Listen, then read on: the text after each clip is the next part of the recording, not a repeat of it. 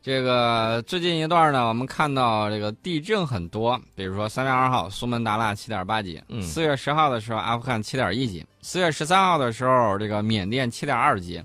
呃，这两天呢大家都看到了，有人啊，我看到这个微信朋友圈有很多人就在说，哎呀，嗯这个地球是不是进入震动模式了呀？嗯呃，实话实说，还不能说到了这个震动模式。嗯有人可能会说，这些地震有没有关联呢？对中国有没有影响啊？他就在这问这些问题。但是宋老师，我我以我仅有的一些啊印象当中的一些地理知识，我大概呃梳理了一下啊。嗯，你比如说，我们都知道地球这个岩石圈儿，它肯定是由这个板块儿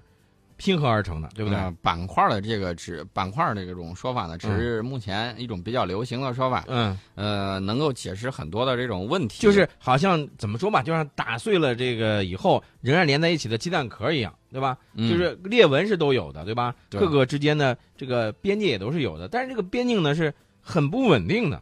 嗯，有这种拉扯，有这种挤压、嗯啊，造成这种能量的这种释放，形成地震和火山喷发，这个都是有的。嗯呃，现在我们看呢，这个最近一段时间，七级地震多发在喜马拉雅地震带和环太平洋地震带。这个日本九州这块儿发生在陆地，造成了人员的这种伤亡，嗯因此呢，这个受到了广泛的关注。嗯，呃，环太平洋地震带本来就是地震活跃地区，日本和厄瓜多尔都处在这个地震带上。嗯环太平洋地震带的这个强震活动呢，主要源于大洋的扩张和板块的这种运动，但是不能由此得出结论说啊，全球进入震动模式了，这个结论还呃说不了。就是说这个说法呢还是不太科学的啊。对，嗯啊，然后呢也没有依据说这个日本九州地震就跟这个厄瓜多尔的这个地震呢有直接的这种物理关联。呃，而且我注意到一个问题，就是地震发生之后呢，日本和厄瓜多尔呢都是发布的一个海啸警报，当然了，后来呢马上就解除了。我们也知道这个，呃，地震之后往往会引发一些次生的一些灾害，对吧？对，比如说这个山体的滑坡，比如说一些这个海啸，尤其是像海边儿这些国家，你像日本呢，这个它这个海啸也是比较多的，是吧？嗯，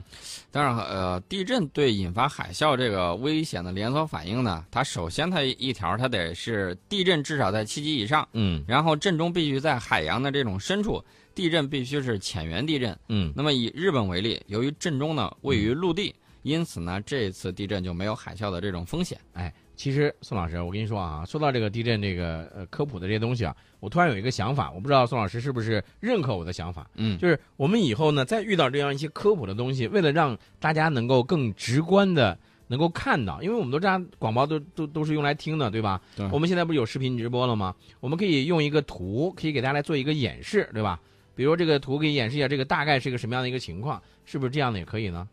应该可以。啊是吧？其实你我们可以简单的比喻一下，比如说这个是这个印度洋板块，这块是这个太平洋板块。就它这种挤压的这它种，挤压的时候，这就就隆起成了隆起成嗯喜马拉雅山脉嘛。对对嗯对对然后这个地方跟环太平洋这个地方，它就会容易这个地震火山频发、频发，对，啊。它正好它就位在这个位于这个地带。嗯然后呢，现在我们国家的这个地震学家，包括世界上一些科学家，在关注的都是，啊、这个板块儿它这个隆起，日本那块儿地震嗯可能对我们影响不大，嗯，关键就是在喜马拉雅这个环线的这块儿地震。嗯可能对我们会有一些这种影响对，具体是什么影响呢？有待于我们的这种科学家进行这个进一步的这种分析。嗯，对，因为毕竟整个我们说地球上的这么大的这个地方啊，有海洋，有陆地，而在这个海洋和陆地当中呢，有各种各样的一些自然现象。你像我们说到的这个地震、海啸、火山喷发等等，这些都是我们就是人类没有办法现在就是说能够改变它的。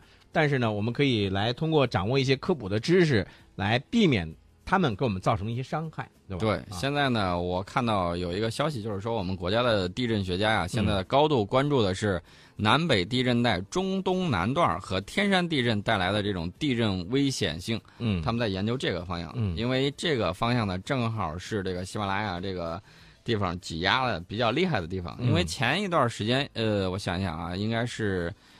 呃，塔吉克十二月，嗯十月二月份的时候发生的是七点四级地震，嗯阿富汗今年四月发生的是七点一级，嗯这些地震都发生在喜马拉雅地震带的这个西段，嗯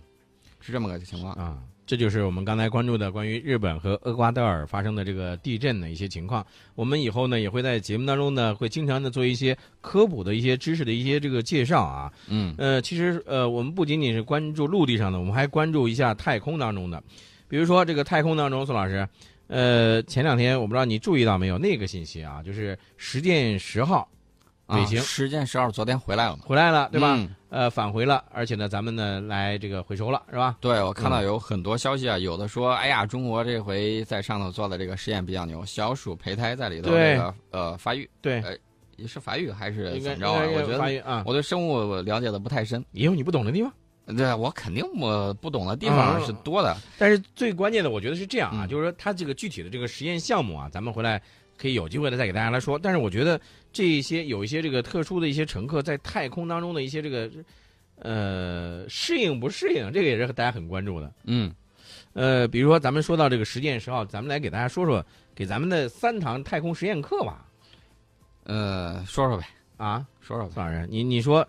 呃液体啊，我们都知道这个在地球上我要喝个水是吧？一扬脖，你看啊，打个比方，哎，拿个东西来试试吧。比如说这个这个是水杯是吧，宋老师？嗯这个笔就是水水水杯啊。我要喝水了，咣咚一扬脖，这是水就喝下去了，是吧？对。可是，在太空当中，我要是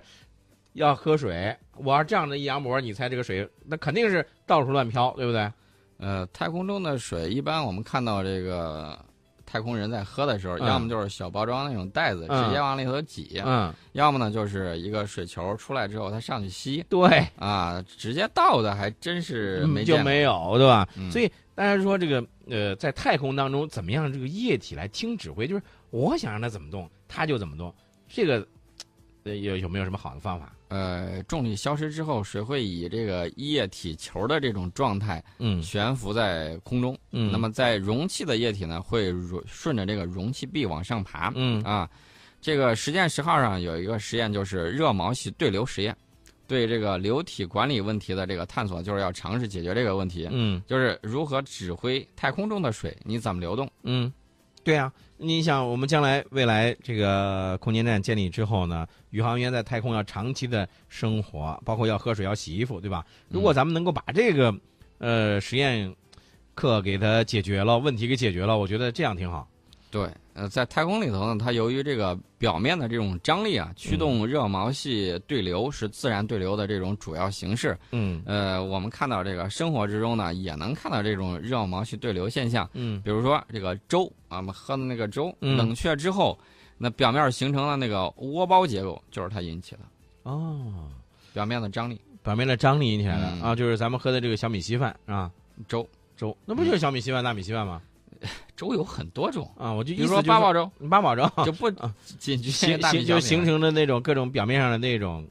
呃，坑坑的那种，就是对对是吧对对啊就是那就是表面张力的这个作用啊。啊，而且我觉得，呃，你像你刚才虽然说的这个名词比较专业啊，叫热毛细对流，但是现实当生活当中呢，也会有一些这些东西，呃，能够让我们来感受到科学的魅力。大家可能会觉得这个热毛细对流，你俩说这么半天有什么用啊？对啊用处很大。比如说啊，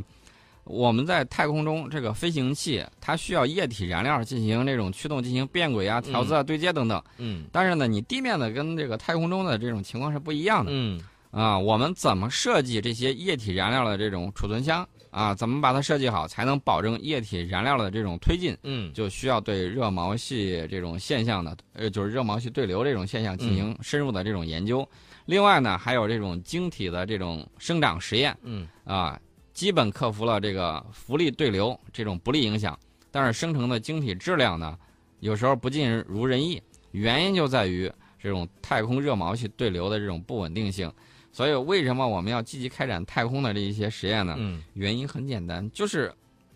不论是美国也好，还是原来的这个苏联也罢，人家当年为了比拼就是这种军力竞赛，嗯。往上头投了海量的银子，嗯人家投入那么大，大家都知道钱这个东西投到哪儿哪儿就会嗯熠熠生辉。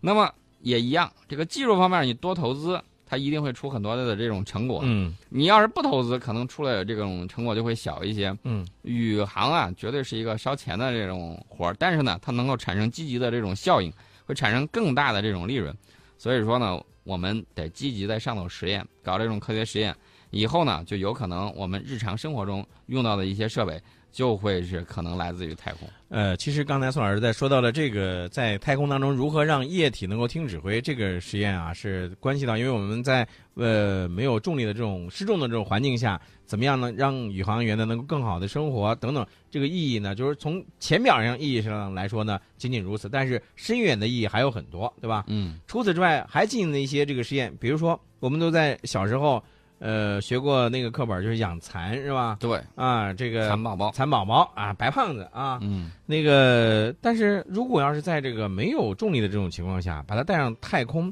在微重力失重的情况下，你觉得这个蚕宝宝它还会长吗？这个就得看科学家怎么实验了。因为这个蚕宝宝呢，它正好有这个在空间中连续培养十二天下来之后，看看它这个基因如何表达，胚胎样品是否还能够长成家蚕，嗯这个是科学家们他们需要进行探索的事情。嗯，呃，我能多说一句吗你？说你喜欢吃蚕蛹吗？不喜欢？哎，嗯你我觉得你挺好吃的。你看，就这就暴露了吃货的这个本色 啊，嗯宋老师。但是你说到了这个蚕宝宝，呃，这个长成家蚕，这个我觉得哈，呃，如果说你觉得这个还不是意义特别大，那我给你说一个这个事儿，我觉得接下来这个实验可能应该意义更重大一些。嗯，对？吧？就比如说咱们的神经干细胞的这个问题，为什么要说这个问题？大家一听这个名词，听着好像挺专业，是吧？嗯但是现实生活当中有没有那种情况？比如说工人施工的时候，高空突然坠落了，造成了一些瘫痪了，包括遭遇突发车祸以后，也是突然伤了中枢神经了。那么这个时候呢，很多人就说：“哎呀，这个康复的希望就非常渺茫了。”当然，我们也知道现在呢，正采取一些神经干细胞的一些这个治疗的方法呢，来帮助这些病人呢能够及早的这个康复。可是，这个事情如果要说咱们在太空当中，啊，比如说像这个神经干细胞到天空中去转一圈的话，那回来之后它的这个能量会不会变大？呃，他们主要是在太空微重力这种情况下，看看这个促进神经干细胞这种高效定向分化的这种机制，嗯为地面研究呢研究更多的这种信息，嗯诱导神经干细胞分化成更多可以用于治疗疾病的这种神经元，嗯使它们更好的为人们所用。所以说呢，我们看到这个太空中的这种很多实验呢，跟我们地面上生活嗯很多都是息息相关的。对，而且呢，就像刚才说到的神经干细胞的话呢，将来呢，它可以能够更多的变成我们需要的神经元，来帮助那些神经系统损伤的这个患者啊能够早日的恢复健康。呃，你想不想发一颗自属于自己的小卫星上天空？这个事儿吧，你看想是想，但是范老师，那这罗锅腰上树缺钱呢啊！呃，你要如不果你告诉你你赞助点儿，啊，如果告诉你这个现在啊，这个六七千块钱就是能让你发射一颗小卫星到太空，你愿意不愿意？不是宋老师，那这个事儿我得考虑第二个问题了，嗯，干嘛呀？我发射这个卫星我干嘛呀？我哎，你发射上去之后，你没事儿你可以去看一下啊，我虽然看你看不见。 对呀、我什么都看不见，我那但是我觉得这个事情比较好玩的就是什么呢？就是说。大家都说天呃太空当中那么多的这个卫星，如果要是比如说宋老师，你啥时候发射一颗这个宋伟号卫卫星，哎，是吧？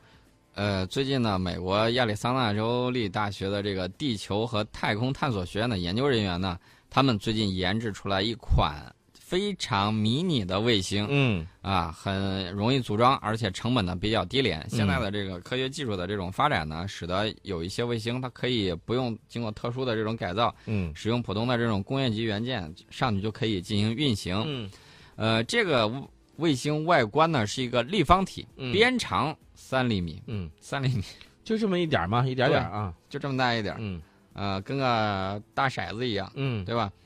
就这么大一点儿啊，重量是三十五克，嗯，不到一个智能手机重量的三分之一。哎，这个我觉得好玩归好玩，但是我有另外一种担心，宋老师，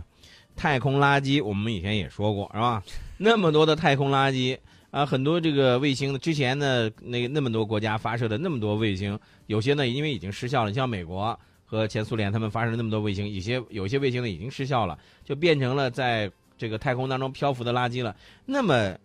美国又研制出来这种迷你卫星都发射上去，就我刚才问的这个问题啊，钱现在抛开不说啊，嗯，发射上去我干什么去？我不能啊，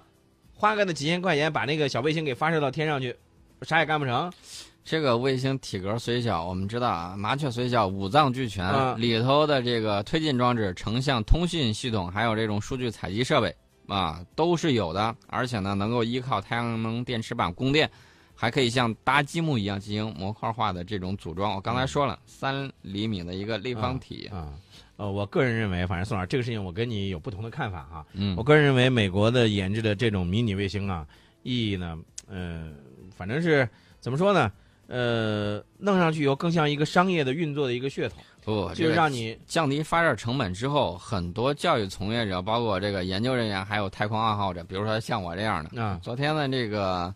月亮、土星相伴，嗯你去看了吗？呃，我没有专业设备，但是我看到有朋友在朋友圈里发了这样几张的照片儿然后呢，当时我就哎呀，我说这谁呀、这个这个相当的好啊，这个拍摄水平相当的好啊。后来那位朋友回、呃回复的就是说，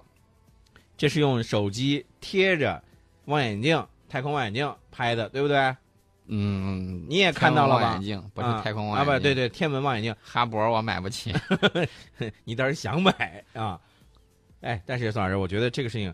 美国的不仅要发射上去以后，它还要考虑一个问题，就是怎么回收回来的问题。你别都最后都变成太空垃圾了。呃，这种东西呢，我觉得重量可以，呃，它比较小嘛，对不对？用废了之后，可能就返回大气层，然后嗯变成了一颗流星，你还可以许个愿。哎呦呵，好吧，